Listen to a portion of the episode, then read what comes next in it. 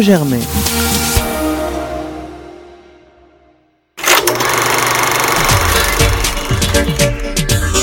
Popcorn, l'émission ciné de Radio Germaine, saison 10. Scene one, Apple, take one. Bonsoir à tous, euh, vous écoutez Popcorn et c'est la 16e émission de notre 10e saison. Ce soir, en ma compagnie Hortense, Bonjour. Charles, Bonjour. Valentin, Bonjour. Jeanne Bonjour. et Joséphine. Bonjour. Vous allez bien? Ça Oui. va? Ouais, ouais. Et toi, ça va? Ça va, ça va. Au programme aujourd'hui, euh, trois films très différents, vous allez le voir. Le silence des autres euh, d'Almuneda Caraledo et Robert Bahar, euh, Vice d'Adam McKay et Les deux fils de Félix Moati. Euh, mais avant ça, notre traditionnelle euh, question d'actualité. Et aujourd'hui, on s'est intéressé à quelque chose qui vraiment fait l'actualité du monde du cinéma, puisque demain sera organisée la première étape euh, du concours de la FEMIS, école de cinéma majeure en France.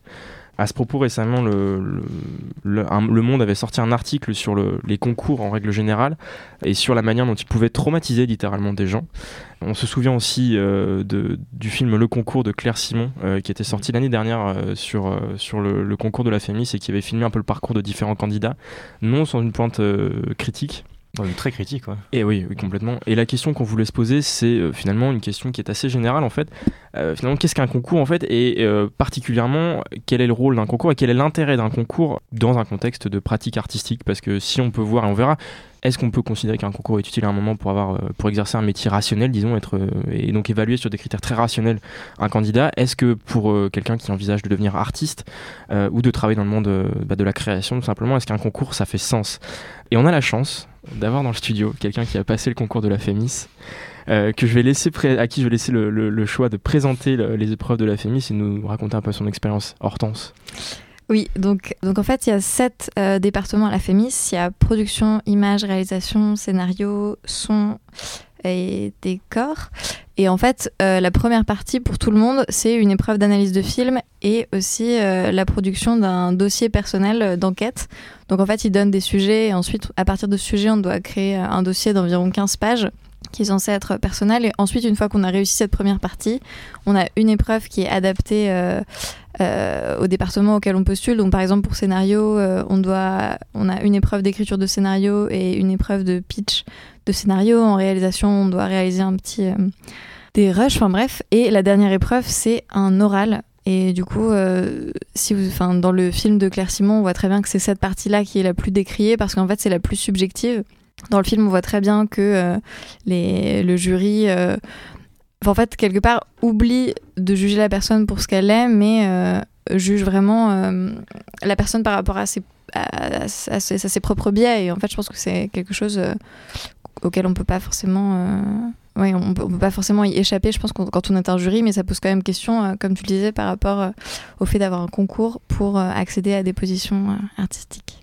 Oui, moi d'ailleurs, euh, je- j'estime en fait que tout concours nécessite un formatage de sa personne, ce qui euh, va mener dans le cas d'études artistiques for- forcément à un formatage de son œuvre pour correspondre aux attentes qu'on pense être celles du jury. Et euh, de ce fait, je pense que ça conduit à une uniformisation des œuvres présentées dans les différents concours pour des écoles d'art, alors que ce soit pour la FEMIS ou, ou pour des écoles d'art appliqué comme les arts déco. Et de ce point de vue-là, bah, d'ailleurs, il y a des prépas. Euh, pour Mm. euh, accéder à ces écoles. Donc ça veut forcément dire quelque chose euh, de la façon dont, dont on peut se préparer et dont on va chercher à, à répondre à des attentes. Parce que pour être bien préparé à un concours, faut savoir ce qui est voulu et donc se plier à ce qui est demandé. Et ça pose particulièrement problème dans le domaine artistique parce que ça va nous entraîner à suivre plus forcément une tendance qu'on estime être la bonne. et on se retrouve donc avec des écoles d'art, avec des élèves qui se ressemblent tous, avec des, des bobos parisiens plus ou moins avec euh, tous les mêmes références et qui tendent plus ou moins tous à faire la même chose. Oui, enfin, il se trouve que j'ai aussi fait une, une prépa euh, d'art. et, euh, et du coup, pour le coup, je suis assez d'accord là-dessus. Enfin, par exemple, moi, j'avais fait les ateliers de Sèvres et c'est une prépa qui est connue pour euh, vraiment formater les gens pour qu'ils réussissent les arts déco après. Quand tu dis formater, ça consiste en quoi exactement? Bah, C'est-à-dire que, donc en fait, tu arrives euh, à 17 ans, euh, voilà, plein d'espoir, euh, tu te dis que tu vas être un grand artiste, etc. Et donc tu montres tes œuvres à tes professeurs qui tout de suite te disent, euh, en tout cas c'était mon cas, je veux pas du tout généraliser, je suis sûre qu'il y a des prépas, et notamment dans, les manas, je sais que c'est totalement différent. Mais donc ils te disent, en fait, si tu veux faire les arts déco, si tu veux faire les beaux-arts, il faut que tu réorientes ton œuvre vers ça, enfin ton œuvre à 17 ans, on peut pas en parler d'heures, je pense, mais en tout cas, on, on t'invite à corriger, enfin pas à corriger, mais à, à, adapter ta pratique à euh, des trucs qui sont plus vendeurs, en un sens pour les écoles d'art. Après, tu gardes une part de. Enfin, il y a quand même. Euh, enfin, tout ce que tu produis en art, ça reste toujours très personnel, mais c'est vrai que moi, je me souviens qu'on m'a vraiment conseillé de faire des choses parce qu'elles étaient plus à même euh, de me faire réussir au concours, ce qui n'a pas été le cas dans tous les cas. là, vous employez un terme qui, me paraît assez intéressant, le formatage. tu nous as relancé là-dessus, Valentin, mais effectivement, je crois que le concours, c'est la première étape, souvent dans les écoles d'art, d'un processus de formatage plus long. Et pour en venir au cas de la Fémis, euh, comme on en avait parlé, c'est quelque chose qui a été beaucoup reproché dans, l'histoire par les critiques, notamment, bon, évidemment des cahiers du cinéma, hein, c'est mon, petit dada personnel, mais de fait, euh, qui, reprochait à la, Fémis euh, son académisme. Et l'académisme de la Fémis commence, comme, comme, comme vous l'avez bien dit, à partir du concours. Et ce qui est assez symptomatique, c'est que y a beaucoup, enfin, si on regarde par exemple 10 promos d'affilée, il y a souvent des grosses unités euh, et des grosses euh, constantes euh, esthétiques dans, les films qui sortent de la Fémis. Ces dernières années, on a un exemple frappant avec les films de, du Cournot, Caillé, qui, bon, pour une fois pour la Fémis, tant mieux pour elles, sont bons, mais qui portent quand même des, gros, gros, gros points d'accroche. Et à mon avis, c'est des choses qui sont aussi déjà, mais dès, le, dès le, début, observées par le concours. Est-ce que, est, que, fondamentalement, c'est un mal qu'une école ait envie de dégager un style? Non, non, en soi, non. En soi, non. Le problème, le problème qu'on reprochait, euh, enfin, ce qu'on reprochait à l'époque à la famille, c'est que les films étaient mauvais. C'est-à-dire qu'ils étaient tous mauvais uniformément. C'est ça le problème. Après, si les films sont bons, bah, de fait, euh, ça peut pas Bon, mauvais, tu retombes forcément sur des critères subjectifs. Bien sûr, de fait, donc on revient. La, vraie question, c'est ça. Est-ce que la pratique artistique, euh, on doit la considérer comme étant toujours individuelle ou est-ce qu'il y a quelque chose de collectif là-dedans ou est-ce qu'il peut y avoir quelque chose de collectif dans lequel, après tout, le formatage est quelque chose d'assez logique enfin, puisque bah, il faudrait correspondre à des critères qu'une école veut défendre, à une certaine idée du cinéma que les directeurs de l'école défendent. Est-ce que c'est pas quelque chose de logique derrière finalement? Bah, à, la, différence près que la Fémis donne pas vraiment, j'ai l'impression, enfin, disent pas clairement nous on fait du naturalisme ou nous on fait de l'impressionnisme. Les, les, critères de, la Fémis restent relativement obscurs. Donc euh, s'ils le revendiquaient, s'ils disaient clairement on est une, école qui fait tel cinéma, je pense que ça marcherait mieux. Là le problème c'est que ça reste très très très obscur leur, leur prérequis. Mais là où je suis assez d'accord avec Valentin, euh, c'est que au final c'est pas juste des profs qui vont te formater, c'est aussi des gens qui ont une énorme expérience artistique. Enfin, en tout cas euh, supérieure à la tienne quand tu as 17, 21 ans. Et euh, que du coup, même si ça peut être vu comme du formatage, au final, c'est avant tout un partage de connaissances. Euh, enfin, évidemment que tu as toujours une part de formatage parce que forcément, ils ont tous à peu près le même bagage culturel. mais au final, ça T'as as aussi une sorte de transfert euh, de, connaissances que je trouve intéressant. Donc il faut quand même nuancer euh, Mais en fait, la question du. Bah, le transfert de connaissances, je, suis pas, enfin, je j'en suis pas sûr parce que comme ça a été déjà dit précédemment, le concours, tu vas te préparer aux exigences du concours. Donc en fait, ceux qui vont rentrer vont déjà être beaucoup plus enclins à avoir en eux euh, ces prérequis-là que les autres. Donc de fait, euh, si par exemple on prenait quelqu'un qui n'avait pas du tout les prérequis du concours qui serait rentré à la FEMIS, le transfert de connaissances aurait été beaucoup plus fort avec cette personne-là mm. qu'avec quelqu'un qui était pris sur concours où on sait déjà que les, les, compétences qu'il a correspondent aux, attentes. Donc je suis pas sûr que le, transfert de connaissances qui, qui doit exister de fait, mais soit si fort que ça. On parle beaucoup euh, d'école d'art depuis le début euh, et, de l'aspect artistique de la formation euh, qu'on reçoit à la FEMIS. Et donc moi, j'aimerais quand même soulever un autre point, à savoir que sur un tournage, quand tu réalises un film, quand tu l'écris, c'est quand même une œuvre de technicien. Et je pense que donc on, peut aussi penser à d'autres formations qui ne sont pas basées sur des concours, comme les BTS par exemple, qui sont donc des brevets techniques, où tu vas être formé à, produire techniquement quelque chose. Et si tu as un regard, si tu es une personne qui a des, des références, des inspirations qui sont les tiennes, tu vas être beaucoup plus à même d'avoir un résultat qui sera potable. Ce que je voudrais dire par rapport au, BTS, ce qui est assez intéressant, c'est qu'il y a pas mal de gens qui passent par cette euh, voie-là, pas par les grandes écoles comme la FEMIS, pour pouvoir aller plus tard euh, vers la réalisation et euh, commencer par, les métiers techniques. Et, donc c'est vrai qu'on y pense moins, mais, mais dans ce sens-là, je trouve que ce sont des écoles assez intéressantes en fait pour entrer dans le cinéma, par, par peut-être la voie moins glamour, mais il y a, peut-être plus de travail aussi qu'on voit moins. Il y a plus de liberté aussi. Oui, c'est ça, finalement. Il y a une neutralité euh, de base, peut-être se, recentrer sur les aspects les techniques euh, des choses. T'es pas d'accord? Ouais, Si, mais je pense que c'est moins dans le travail euh, technique quand tu commences. quand tu commences à peine et que tu es sur des, du travail technique, c'est moins là où tu vas exprimer ta liberté. mais c'est justement quand tu acquiers cette expérience euh, que tu peux commencer à, essayer de te, lancer et à réaliser, et à produire des projets personnels, mais en ayant déjà ce, ce, pied dans le monde du cinéma. Euh, voilà. Il y, a une- il y a un point que tu avais soulevé, que je- sur lequel je voudrais peut-être revenir, euh, peut-être conclure là-dessus.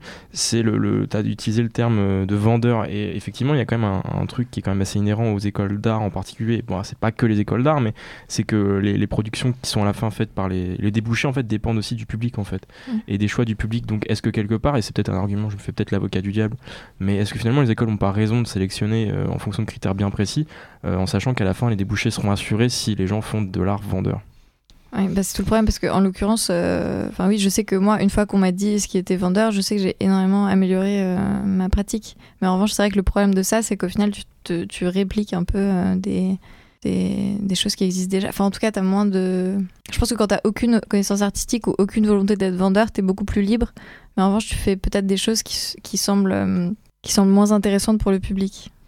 Vous aviez un... Bah ouais, c'est un problème de fond en fait, parce que là, le point que tu soulèves, finalement, ça revient à- au final à un, à un point qui est quand même hyper important dans, dans l'art. C'est est-ce que finalement c'est le public qui va décider ce que fait l'art? Autrement dit, est-ce que euh, c'est la société, disons, qui va conditionner l'art? Ou est-ce que c'est l'artiste qui est au-dessus, entre guillemets, qui serait au-dessus du commun des mortels et qui, par son inventivité, sa créativité, voire son génie, conditionnerait finalement euh, ce que devrait être l'art? Et là, en fait, on a euh, vraiment une dichotomie claire et nette entre, les, euh, entre deux tendances. Et visiblement, les, les écoles de cinéma ont choisi leur camp. Je suis pas sûr que ce soit le meilleur. Mais juste un dernier truc sur ce que tu dis. Ouais. En fait, je pense que la, la vision du génie euh, comme ça, qui n'aurait pas besoin d'un regard extérieur pour évoluer, elle non. est assez. Parce qu'en fait, c'est. que- Non, non, c'est pas ça que je veux dire. Je- Parce que, Oui, évidemment, de fait, euh, il faut travailler, tout le monde travaille, et puis voilà, il n'y a pas d'artiste euh, qui naît comme ça, artiste, ça n'existe pas. Oui. Mais de fait, si on se pose dans, ce que disait Valentin, à savoir des, des écoles qui vont choisir des gens et les former pour que ça plaise au public, ça revient à dire qu'en fait, les, ce que là, ce qu'attend la société, donc la société cloisonne en fait le- la sphère artistique. Alors que si on a l'autre tendance, qui ne veut pas dire que l'artiste Mm. ne fait rien, ça veut dire que l'artiste travaille, mais c'est lui qui, disons, qui va essayer de montrer la voie, en fait. Très clairement, qui serait euh, représenté au cinéma français par Audiard, qui globalement euh, fait quand même ce que le public lui demande. Et, euh, je sais pas, moi, des mecs comme Garel, par exemple, ou Godard, qui en ont strictement rien à faire, et qui essaient de montrer une voie. Alors, est-ce que c'est euh, c'est bien? Je Ouais, suis pas sûr. Mais moi, je, je vois plus ça comme une sorte d'apprentissage des Mhm. gammes. Genre, comme quand tu joues au piano, d'abord, tu apprends à Mhm. faire des exercices euh, tout bêtes, euh, super stupides, où tu fais que euh, répéter les mêmes choses. Et ensuite, une fois que tu as appris ces connaissances de base, tu arrives à vraiment te libérer, à faire des choses très, euh, très créatives. Et d'ailleurs, c'est ce qu'ont fait tous les artistes. Mais à la différence près que les conservatoires forment pas à plaire au public, ils en ont rien à faire. C'est-à-dire que c'est des, des exercices de gamme que tout le monde fait, comme tu le dis, mais qui, qui sont faits depuis des dizaines d'années. Eh ben, pratique démiurgique ou art grégaire, chacun choisira son camp. On va sortir du débat franco-français, notre question d'actualité, et euh, partir en Espagne pour parler d'un film euh, sur la période franquiste, Le silence des autres.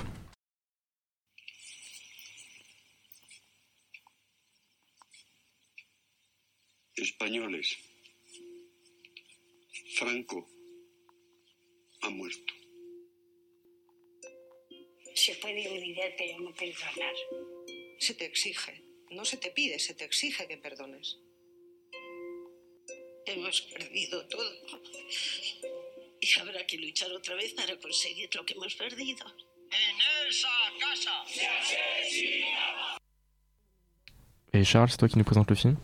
Euh, donc c'est un documentaire réalisé par deux personnes, donc Almudena Caraledo et Robert Bahar, donc un film de cette année. Euh, donc c'est un documentaire qui porte sur euh, tous les ravages politiques, juridiques et humains qui résultent de la loi d'amnistie, pardon, pour les crimes franquistes, qui a été votée en 1977 et donc euh, qui a de facto empêché toute poursuite judiciaire contre les crimes commis à cette période-là. Et en fait, c'est un, documentaire qui suit une plainte qui a été déposée en Argentine par un groupe de victimes de ce régime. Et donc en, en- en Argentine pour échapper à, la- à ce biais donc, de la justice espagnole. Et donc ça suit euh, l'évolution de cette plainte et euh, aussi la, euh, comment euh, cette- ces groupes ont réussi à sensibiliser aussi les Espagnols à ce problème de mémoire. Euh, c'est un film qui suit donc ces différents groupes euh, sur une période assez longue, donc de, de 8 ans je crois, de 2010 à 2018. Jeanne?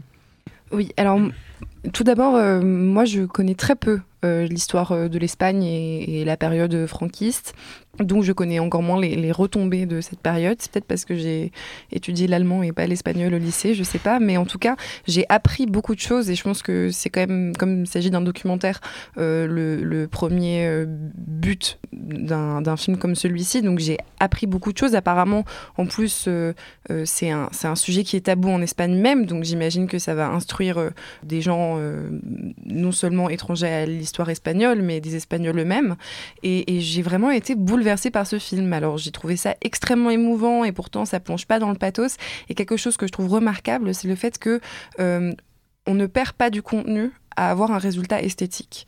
Le, film est beau, et pourtant, il, est précis, il est documenté, il, ne fait pas passer euh, justement euh, des, critères de beauté, entre guillemets, ou voilà, des critères esthétiques avant le contenu. Et pourtant, euh, on, a un résultat qui est agréable à regarder tout en étant extrêmement intéressant. Et donc, comme je disais, très émouvant parce qu'on suit donc des, personnes qui se battent pour la mémoire parfois d'eux-mêmes, pour leur dignité à eux, mais parfois aussi pour des, pour des grands-parents, des parents, des frères.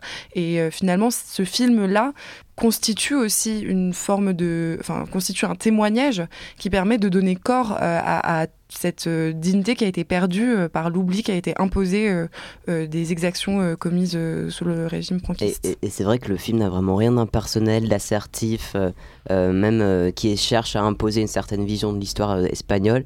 En fait, il, il montre différents témoignages aussi de personnes qui sont des, témoignages vraiment qui sont des personnes qui sont face à la caméra, tout simples et qui racontent leur histoire. Et beaucoup de, de, de, différents témoins comme ça.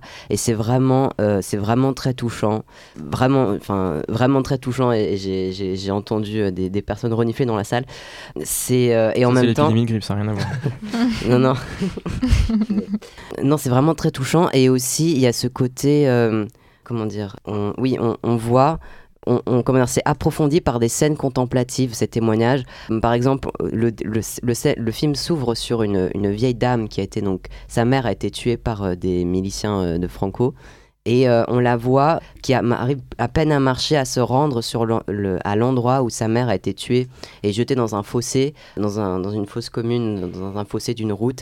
Et il n'y a absolument rien qui indique euh, euh, que, qu'il y ait des gens qui sont morts ici il y a quelques décennies. Et donc on la voit déposer un, bouquet de fleurs à côté de la route et, c'est tout simple. On n'entend pas grand-chose d'autre. On la voit qui, qui rend hommage à sa mère et, et c'est tout quoi. Ça montre juste la réalité de ces victimes là et, et c'est vraiment euh, d'une injustice criante. Joséphine, je te vois noter.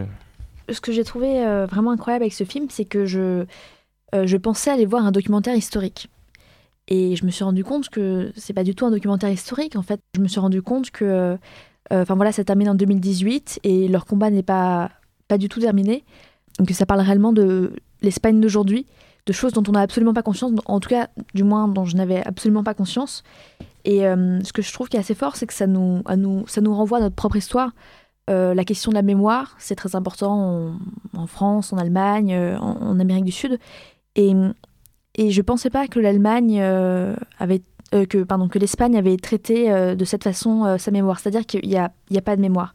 En France, on a quand même un peu du mal avec nos, nos, événements euh, d'Algérie, mais voilà, je veux dire, depuis peu, c'est quand même rentré dans les programmes scolaires. Euh, on, on, interroge tout ça. En Allemagne, ils ont une vraie conscience de leur mémoire.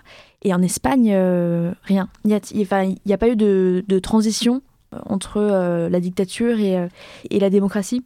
Enfin, si, au contraire, il y a eu une transition, mais tellement souple qu'on n'a même pas vu le changement. Oui. Mais justement, il n'y a, a, pas de changement de, de nom de rue, il n'y a pas de changement de, de personnes au pouvoir, même si c'est. Il n'y a pas eu de transition symbolique, quoi. Oui, voilà, ça a été, euh, c'est même si euh, on voit que en France, en Allemagne, euh, de la même façon, on a souvent les mêmes personnes au pouvoir. Je veux dire, en Espagne, il n'y a vraiment pas eu de changement de poste.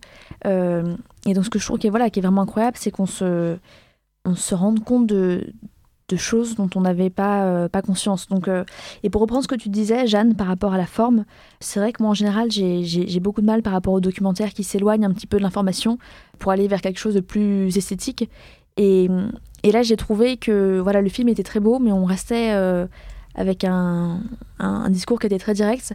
Et euh, ce, qui est, ce qui est plutôt pas mal, c'est que il me semble qu'il y a un même compositeur qui compose toutes les musiques du film. Et du coup, il y a une vraie unité esthétique, une vraie euh, ambiance qui vient pas non plus prendre le pas sur, sur les témoignages.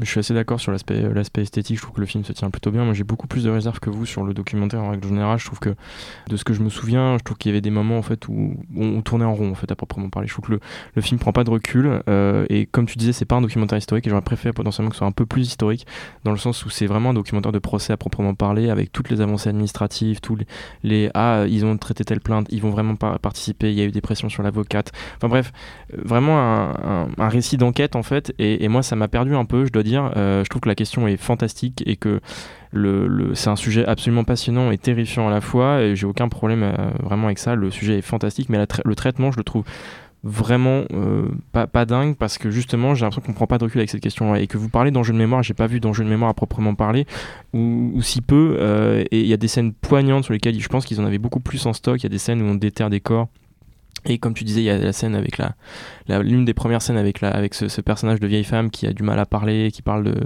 qui parle de, de, de, ceux, de ceux qu'elle a perdus. Enfin, c'est absolument fantastique. Et en plus, bon, je, pas, je peux pas dire qu'on spoil ce film, mais euh, on, en fait, elle meurt pendant le film. Et il y a un côté très, il y a un côté très, très touchant là-dedans.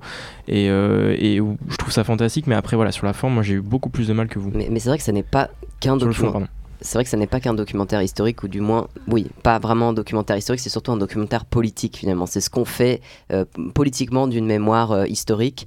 Et euh, c'est pour ça que ça, ça, se focalise sur un procès, sur les développements de ce procès, parce que c'est aussi, euh, comment dire, c'est le procès euh, a été créé, euh, a été lancé à partir d'une volonté politique d'empêcher la reconnaissance de, de, de, la mémoire des victimes du franquisme. Donc c'est aussi pour ça, c'est aussi pour ça que c'est ex excessivement contemporain et, et, et, brûlant. Il y a aussi, par, par exemple, oui. pour, pour, dire justement d'un point de vue politique, tu effectivement, c'est un film qui parle de politique, mais qui n'est pas, mais qui en fait lui-même est politique et prend position et il y a un parti côté partisan c'est à dire que le film raconte pas du tout ou si peu les débats qui ont eu lieu à ce moment-là parce que si on remet dans le contexte l'Espagne sort du franquisme, et je me fais peut-être encore une fois l'avocat du diable, mais sort du franquisme, et une loi d'amnistie, c'est peut-être la seule façon de faire de laisser le pays tel qu'il est en fait, et de pouvoir conserver une armée qui soit encore sous euh, le gouvernement euh, démo, démocratique, euh, de pouvoir en fait organiser les pouvoirs régaliens sous un pouvoir démocratique. Bah, bah, pas Donc, forcément, parce que la loi d'amnistie sert à ça, et en fait, on, on a tellement peu d'informations sur les débats qui ont eu à l'époque, on part du principe qu'il faut reconnaître la mémoire, mais le problème c'est qu'effectivement la mémoire c'est quelque chose qui se construit,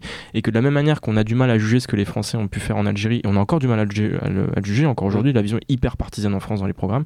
Et, euh, et, ben, je pense que les Espagnols ont mis du temps à comprendre et qu'on les, on juge très vite euh, ce devoir de mémoire qui me semble beaucoup plus difficile à appréhender que ce mais, que mais si on regarde les, les, régimes communistes d'Europe de, de l'Est, euh, le, les régimes communistes là-bas se sont arrêtés dans les années 90. Pourtant, ils ont traité leur mémoire, euh, disons, plus vite et plus. Comment dire Ils, ils ont, ils ont vraiment pris le passé communiste et les crimes communistes ils ont appréhendé, contrairement à l'Espagne. Il y a eu des procès euh, en Tchécoslovaquie, etc. Euh, alors qu'en Espagne, vraiment rien, c'est le silence radio. Et aussi, ils ont, ils ont évoqué dans le film les, les, les exemples des dictatures d'Amérique du Sud, comme au, Chili, en Argentine, etc., où euh, il y a eu des lois d'amnistie euh, après la fin de la dictature, mais quelques années plus tard, sous, sous, sous l'effet de la pression euh, des, des, citoyens, il y a eu des procès contre, contre des, des criminels sous cette dictature-là. Donc, voilà, c'est pas impossible, c'est pas voilà, on, on peut euh, on peut appréhender la mémoire d'une autre façon et facilement. C'est une belle conclusion. On peut en rester là en vrai. Voilà. Parfait. On va rester dans la magouille politique pour le deuxième film, si vous voulez bien. Vice d'Adam McKay.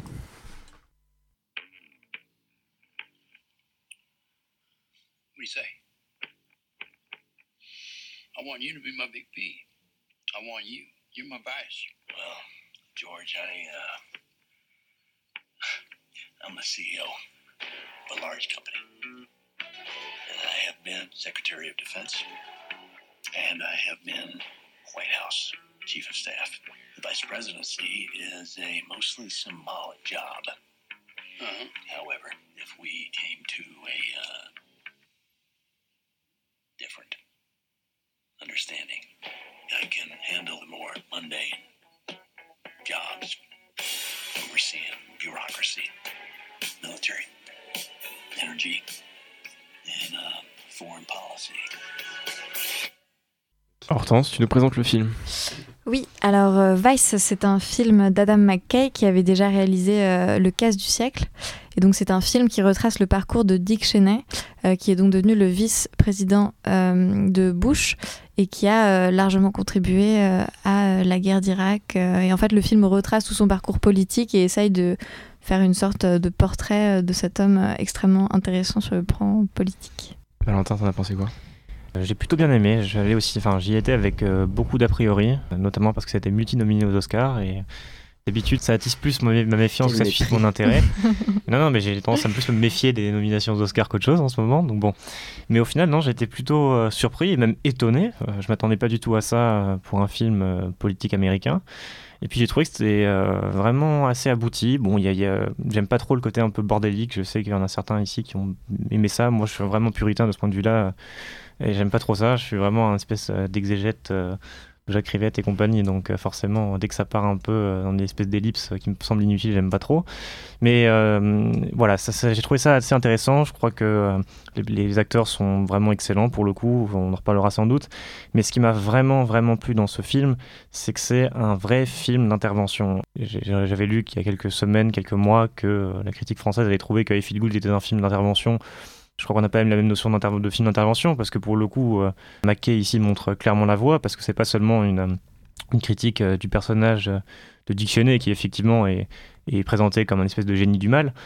C'est aussi une critique beaucoup plus profonde d'une part de la société américaine et à cet égard je crois que la première scène et la dernière scène du film sont assez éloquentes enfin peut-être pas la première mais en tout cas dans le générique quand McKay dit clairement que la société américaine n'en a plus rien à faire, euh, les débats politiques, parce que, bon, pour des raisons qui, sont, légitimes en soi. C'est-à-dire qu'ils travaillent de plus en plus, sont payés de moins en moins, et quand ils sortent en fait de leur travail, ils n'ont pas envie de s'intéresser. Bon, c'est assez juste, mais en tout cas, la, la dernière scène du film, après le générique, donc il y en a beaucoup, à mon avis, qui ne l'ont pas vu, elle est d'une violence euh, extrême, euh, pour pas dire euh, totale, à l'égard de la société américaine, où euh, il y a deux choses. Un, c'est l'espèce de, de partisans de Trump et les partisans des démocrates qui s'écharpent, pendant que la jeunesse dit Ah bah, Moi j'ai adoré Fast and Furious. Et je trouve que la critique est assez terrible et assez juste.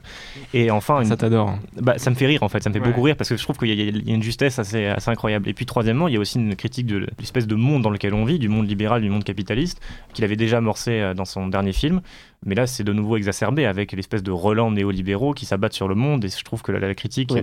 à défaut d'être carica- à défaut d'être euh, fine, euh, est juste. C'est vrai que c'est une critique qui est vraiment. Il, faut, il faut quand même dire que c'est un film qui est vraiment très très critique, mais alors férocement drôle. Et euh, moi, personnellement, j'ai adoré cet humour-là, et c'est peut-être pas un, hasard que la critique la plus positive que j'ai lue sur ce film était dans un journal anglais, euh, donc The Guardian, parce que voilà, les Anglais ont, ont bon humour et savent reconnaître que ce film est vraiment extraordinaire sur ce plan-là. Et, et c'est vraiment très féroce contre les, euh, les républicains. Donc on voit vraiment que c'est un film qui n'a pas été fait par quelqu'un qui soutient le, le parti républicain. Non. Euh, et, et le simple titre en fait nous le dit déjà parce que euh, Vice bah, c'est le vice euh, aussi, c'est pas que vice-président. Euh, Donc euh, voilà, c'est ça montre un, un monde sans scrupules, euh, sans idéaux. Et il y a une scène très marquante euh, qui, qui est hilarante aussi, mais euh, où, euh, où le jeune, euh, le jeune euh, Dick Cheney qui arrive à la, à la Maison Blanche sous Nixon, je crois. Ouais, Euh, c'est ça. Avec euh, son mentor euh, Donald Rumsfeld, qui est un, un, un- un membre du Congrès, et, et il lui demande quelles sont nos convictions au Parti républicain, Ouais. et il lui répond par un, un rire aux éclats qui dure une bonne minute, je pense. Ouais, c'est vraiment long. très très long. Mm. Euh, et c'est on- pas malaisant, c'est très bien filmé. c'est très euh, bien filmé, ouais. il lui claque la porte au nez et on l'entend rire encore plus fort derrière la porte. Donc c'est voilà, tout le film est comme ça. Euh, c'est euh, c'est très drôle, c'est très virulent, c'est très féroce. Et le bordel, moi personnellement, ça m'a plu parce que ça, ça vraiment ça, ça, ça contribue à l'atmosphère du film qui est euh, vraiment très irrévérencieux. Il y a des montages intellectuels qui, qui, qui- qui renforcent une idée. Par exemple, euh, je crois qu'il y avait un requin à un moment, Ouais. Euh, une image d'un requin quand ils évoquaient des, des machinations politiques, des trucs Ils comme ont ça. piqué ça à Luc Besson et Lucie, non Mais c'est très référencé ce film. Il y a aussi des gros hommages à Lost Highway. Enfin, c'est très très très référencé. y a- Hortense, on a pensé quoi Non, moi j'ai j'ai adoré, mais pour le coup, le truc sur le requin et euh, de manière générale, toutes les espèces de métaphores, j'ai pas trouvé ça très subtil, mais en revanche, je trouve que ça rentre très bien dans, dans, dans la narration du film. Ah non, le film n'est pas subtil de tout, hein, ça, on, Ah non. on le souligne. Ah ouais c'est vraiment. Ouais, des- c'est- pas subtil Non, non. Je dirais pas que c'est pas Bah, subtil, je dirais juste quoi. que. Enfin, je veux dire, c'est, on, on, on entend quand même venir avec des gros sabots, euh, mais ça reste drôle. Enfin, je sais pas, c'est, c'est le Mm. miracle de ce film. Ouais, non, c'est pas Non. subtil, c'est sûr. C'est c'est très drôle et surtout, je trouve que c'est très puissant. Enfin, il y a beaucoup de scènes qui, encore une fois, sont pas du tout subtiles, mais qui. euh, Enfin, sont vraiment une expérience euh, intéressante. Par exemple, à un moment, euh, il lui dit, euh, tu vois, derrière cette porte. Enfin, en gros, il y a une réunion entre Kissinger et, et Très belle Nixon, je crois. Mm. Euh, Et en fait, euh, un homme politique lui dit, tu vois, là, derrière cette porte, euh, ils sont en train de décider que dans une semaine, on va bombarder le Cambodge. Et donc, il y a un jeu d'aller-retour entre des scènes du Mm. Cambodge qui se fait bombarder et ces scènes totalement... voilà, où on sent que ces hommes politiques sont totalement déconnectés du pouvoir qu'ils exercent, qu'ils ont un rapport très distancié euh, au pouvoir et aux conséquences immédiates de ce pouvoir.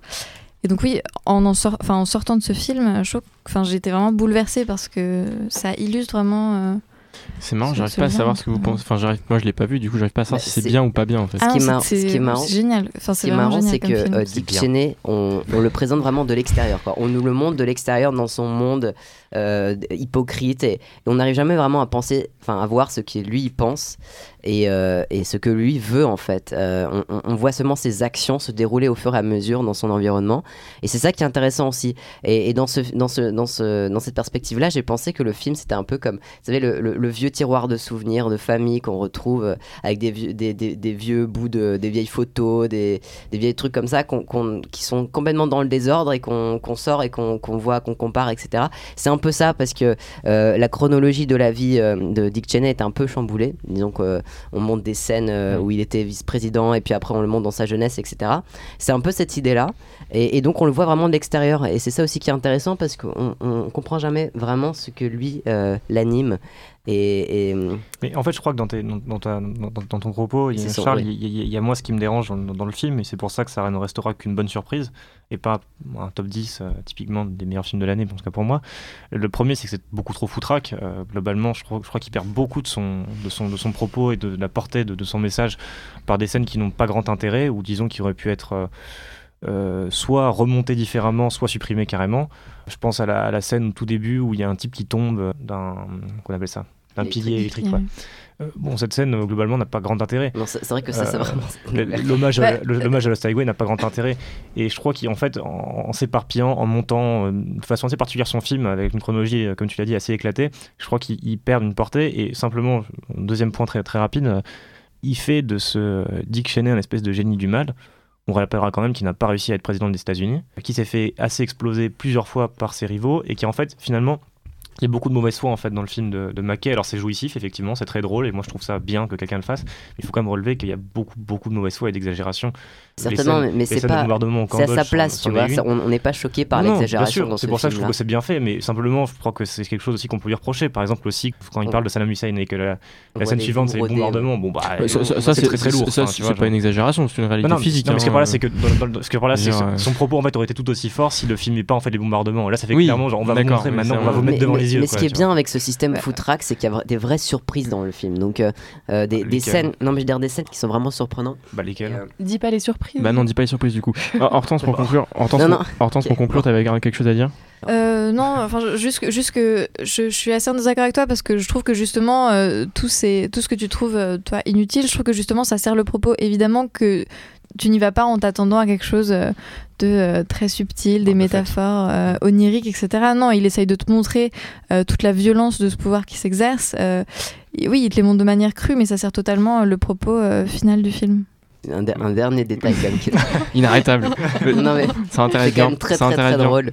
Non, c'est quand même euh, comment la, la manière dont George W. Bush est, est- est Ah montré oui. dans ce film. C'est très très drôle. parce que la, la première fois qu'on non c'est la première fois qu'on le rencontre voilà il est, il est ivre mort la deuxième fois qu'on le rencontre il, il est sur son ranch au Texas en train de manger des, des, des ailes de, Le de poulet. poulet euh, frit Ouais. avec ses doigts et ça, ça coule partout et c'est dégueulasse avec de- en, buvant de la bière tiède et euh, vraiment mais c'est le plouc euh, c'est le plouc un- un- vraiment en personne quoi C'est pour ça que je trouve qu'il manque de finesse en fait. Ça revient à ce que je non mais disais. ça, ça demande Mais de finesse mais c'est Ça, ça, encore une fois, je pense que c'est une réalité physique. De Peut-être. plou qu'il sera question aussi, peut-être quelque part dans le dernier film de la sélection de Ah, ce quelle soir. transition. Eh, T'as vu, c'est incroyable. Ah là là là là. Euh, le premier film de Félix Moati, réalisateur Les Deux Fils. Viens, on va boire un verre, un de ces quatre. Tu me dis pas Mec, je peux parler deux secondes Pourquoi Qu'est-ce qu'il y a Papa, il a arrêté le cabinet, il est plus médecin. Attends, qu'est-ce que tu racontes T'es bourré, toi, ou quoi Non, j'ai plus qu'un verre. Les enfants, j'ai une nouvelle à vous annoncer. J'ai abandonné mon cabinet. Je me suis consacré uniquement à l'écriture. Très bien, papa. J'ai rencontré une jeune femme qui trouve que j'ai un style qui n'est pas sans rappeler euh, Tolstoï. Et me voilà pour la première fois devant cette feuille blanche, 80 grammes. Je tremble d'y mettre mon empreinte. Jeanne, tu nous présentes ce film. Oui, alors Les Deux Fils, premier film de Félix Moiti qu'on connaissait auparavant en tant qu'acteur, raconte l'histoire de Yvan, euh, interprété par un très jeune acteur Mathieu Capella, qui a donc euh, 13 ans euh, dans le film, et euh, Joachim, euh, interprété par Vincent Lacoste, qui sont les deux fils de Benoît Pelvorde, euh, qui est un psychanalyste qui, comme on l'a entendu, a décidé euh, d'arrêter à partir du moment où son frère était malade euh, sa profession pour se consacrer à l'écriture. Le film euh, commence euh, par la mort du frère donc de Benoît Poelvoorde et s'ensuit euh, donc euh, une sorte de course-poursuite entre les différents personnages euh, qui sont... Qui sont... On y reviendra, c'est un très grand mot quand même. Oui. Mais- mais- Qui- je te laisse finir. qui se retrouvent donc euh, dans, enfin, qui, qui constatent que la cellule familiale euh, est éclatée et euh, qui vont euh, tenter chacun de poursuivre leur but tout en se rapprochant les uns les autres ou de se fuir. Mais euh, je laisse la parole à Joséphine.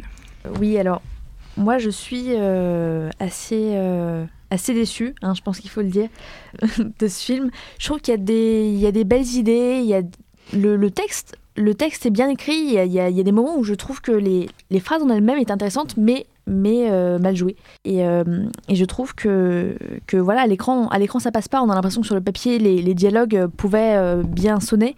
Mais en tout cas, moi j'ai un peu du mal avec le jeu des acteurs, principalement celui du, du jeune garçon, je, je trouve voilà, qui joue euh, pas très bien. Et euh, si euh, Pelvord et euh, Lacoste jouent pas trop mal, je trouve que voilà, ce qui est un peu dommage, c'est qu'on les fait jouer des personnages auxquels on est habitué. En tout cas, Pelvord, ça fait plusieurs films qu'on le voit faire la même chose. Enfin, j'ai vu par exemple Le Grand Bain il y a, a pas si longtemps, et voilà, je veux dire, c'est le même personnage. Et c'est dommage parce que Pelvord, on peut lui faire faire des choses très intéressantes, mais je trouve qu'il tourne un peu en rond. C'est dommage de ne pas l'exploiter autrement.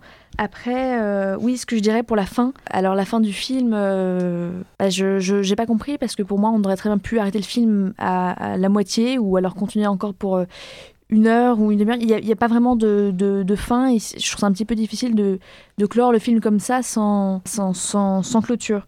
Donc, euh, Ouais, enfin, alors c'est assez marrant parce que, parce que, en fait, on n'est pas très, pas très d'accord. Enfin, on est d'accord sur le fait que le film est extrêmement faible, euh, mais on n'est pas d'accord sur les, les raisons qu'il explique. Ce qui est assez marrant déjà, enfin, bon, tu, tu trouves que les dialogues sont, sont bien écrits. Moi, j'ai trouvé ça assez pitoyable. Enfin, Moi, j'aurais bien vu ça dans une Ah ouais. pièce de théâtre, par exemple. Enfin, voilà, bah, ça par euh, contre j'y viens. Effectivement, c'est effectivement c'est une pièce de théâtre en fait. Il s'est trompé en fait. Il aurait dû faire ça au théâtre. Mais enfin, je- juste j'en ai j'en ai pris un parce que ça m'a fait beaucoup rire. Euh, je vais quand même le citer. Je vais essayer de le retrouver. Sachant qu'on a déjà eu la bande-annonce pour avoir un échantillon des Oui, répliques, c'est assez pitoyable. Euh, mais donc, je lis depuis toujours, je vis, point, en étant folle de lui, point, cut. Donc il passe à une autre scène, j'ai peur pour papa. Voilà. Et, et tout le film se résume à ça, où globalement c'est que des espèces de banalités sans nom qui sont Alors là, t'as fait une coupe complètement random. euh, Non, non, non, non, je, tiens à préciser il y que. a- Il y a des passages qui, éclairent un peu plus quand même Ouais, sur ouais, la façon d'écrire le texte. Mais, mais celle-là est quand même assez éloquente parce que finalement le film se résume à ça c'est le type qui sait pas vivre et j'ai peur pour papa. Ça, c'est les deux thèmes du film. Bon, euh, youpi, génial. Non, c'est mais, la nouvelle vague aussi. mais ce qui est assez marrant. Non, arrête.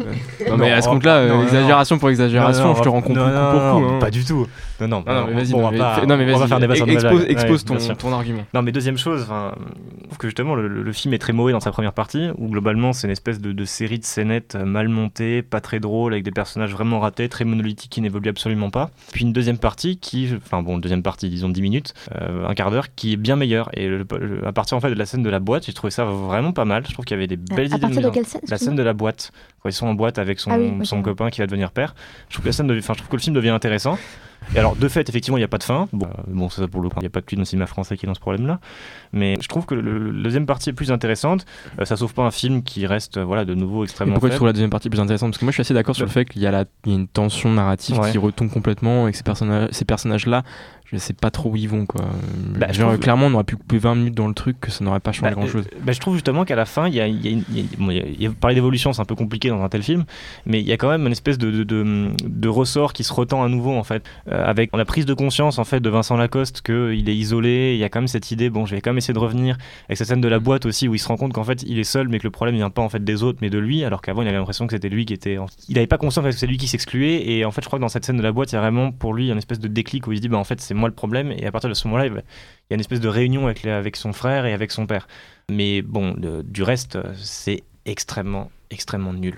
Jeanne, Oui, alors déjà, je pense qu'il y a un problème de registre, c'est-à-dire que le film alterne en permanence entre comédie et drame, mais n'excelle jamais dans aucun des deux. Et je dis exceller, mais il y, a un- il y a une limite à atteindre qui n'est Mm. quasiment jamais atteinte dans aucun des deux domaines. non, c'est vrai. Et, et c'est ce qui, ce qui, moi, me blesse en voyant ce film, euh, c'est qu'en fait, on entend tellement de critiques, de clichés sur le cinéma français que ce film vient confirmer un à un. Alors tous les personnages sont alcooliques, on fume des clopes à tous les plans, euh, les, les- les- les filles euh, euh, sont parisiennes, donc jeunes et libérées, on va à Belleville, on marche dans la rue de Paris, il pleut, on va au cinéma. Tout là-dedans est, est- est- est dit et redit et moqué euh, comme étant des clichés et je peux les défendre parfois quand je trouve que c'est bien fait. Le problème, c'est qu'ici, bah, ça, bah, ça apparaît comme un cliché, utilisé comme tel. Et donc, on a un film de pseudo-bobo parisien. euh, Ça fait deux fois que tu emploies le terme bobo parisien, la troisième fois c'est Ouais. exclusion. Bah, non, mais- de, de, de pseudo-bobo parisien. du coup, Ah, je l'ai répété. mais mais qui, qui, n'amène euh, rien d'intéressant et qui, bah, en fait, on le voit, euh, euh, c'est que de la surface. Et, dans le fond, on a vu un film sur du rien. Je suis assez d'accord. C'est vrai que euh, de manière assez symptomatique, l'utilisation des acteurs, je trouvais assez catastrophique parce que, en vrai, sur le papier, effectivement, ça ressemblait beaucoup aux films français qui pourraient être assez réussis et très très caractéristiques du cinéma français actuel.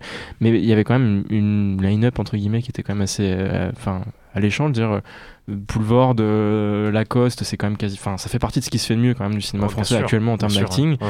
Euh, Anaïs de Moustier, moi personnellement, je trouve que c'est une actrice qui est, qui est super et qui, Formidable. qui a pas encore eu peut-être les grands rôles de sa carrière qu'elle mériterait potentiellement. Ce serait temps. Et euh, oui. Après, une carrière d'une actrice ne se termine pas à 30 Non, non, ans. de fait, non, mais euh, justement, mais ça commence à faire, mais- longtemps, qu'elle est dans le cinéma. C'est vrai, c'est vrai, c'est vrai. Mais du coup, effectivement, je trouve qu'ils sont complètement sous-exploités et Poulvord, effectivement, euh, je crois que c'est toi qui avais dit ça, Mm. Joséphine, mais je suis assez d'accord sur le fait que on l'a déjà vu faire ça 3-4 fois. Lacoste se replie vraiment sur son charisme naturel et heureusement qu'il a du charisme. Et gros euh, problème, alors j'ai souvent des problèmes avec les gamins au cinéma, mais le gamin, je le trouve pas bon du tout, moi, personnellement. Ah non, il, joue hyper je- je mal. trouve que c'est ça. c'est- c'est- Alors, j'ai vu le mot révélation dans plusieurs critiques, Non, non, euh, je pas n'ai pas bien compris. Mais, mais son personnage le dessert quand même beaucoup parce Ah que oui. son personnage est complètement caricatural. Je pense que même lui, il a pas compris ce que le réalisateur voulait qu'il fasse. Parce que... Bah alors, pour résumer le personnage, c'est un, un, un gamin de 13 ans qui veut devenir latiniste et qui euh, est en pleine crise mystique tout Ouais. en euh, plus ou moins euh, passant son temps à regarder le, le décolleté de, sa, Ouais. de, sa, de son crush. qui pour le coup, elle est t- très bonne actrice pour le coup. J'ai trouvé qu'elle était vraiment performante pour le coup. Ah ouais, Alors, bah, vraiment. Euh, Alors, actrice totalement mineure, je sais pas du tout. Bah moi, j'ai trouvé qu'elle était vraiment, vraiment. je saurais pas dire. Ok, bon, Bon. écoute. Non mais enfin bon, pour, pour le coup, je crois que dans ta, dans ta première intervention, tu employais le terme de, de- de- de théâtre et je crois que vraiment il s'est trompé.